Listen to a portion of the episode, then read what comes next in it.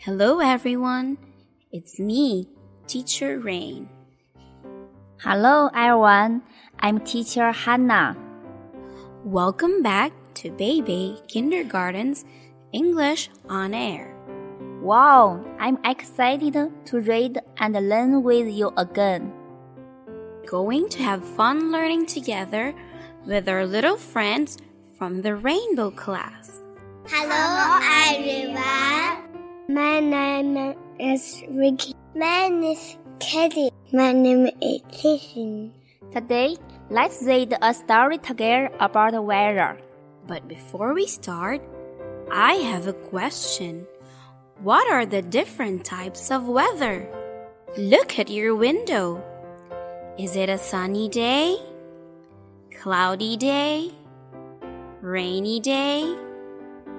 Windy day? Or snowy day?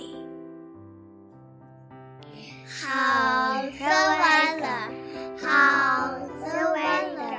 How's the weather today? It's sunny. Is it rainy?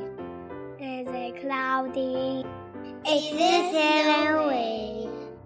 How's the weather today? Oh, right now it's sunny in our place. The sun shines so bright and it's hot outside. How about you? What is your weather like today? Wow, thank you for sharing. It's time for storytelling. When we are reading a story, what should we do? We should open our eyes, open our ears, pack our lips, and sit like a pretzel, then hands on your lap.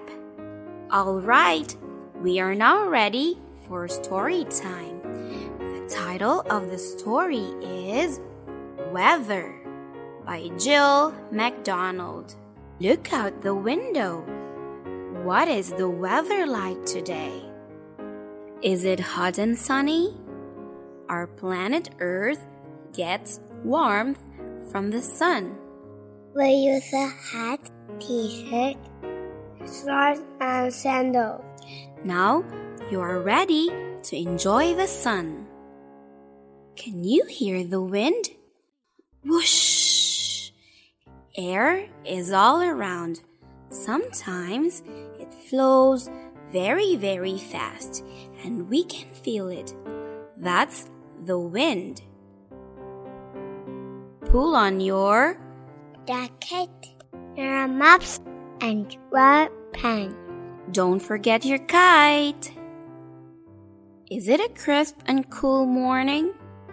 Bundle up with a sweater, jeans, it says. Bet might like sweater too. Is no falling? Crunch, put on your winter hat, winter coat, scarf, mittens. Be sure to keep warm and cozy. Is it raining? Go and get your raincoat, umbrella, and boots. You are ready to splash in the puddles. Now, look up. It's a rainbow. It's colorful, beautiful. The end. Yay! Did you enjoy our story for today? Yes, we do. Wow! Fantastic job! I hope you enjoy listening to our stories. Thank you for joining us, little friends. For more stories and more fun, till next time. Goodbye. See you next time.